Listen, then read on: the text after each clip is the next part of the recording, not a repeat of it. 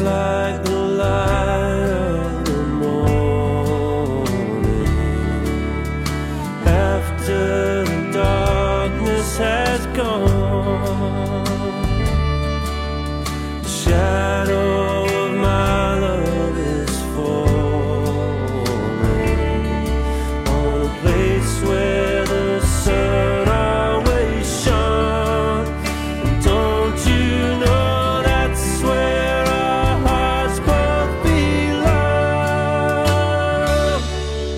Cause I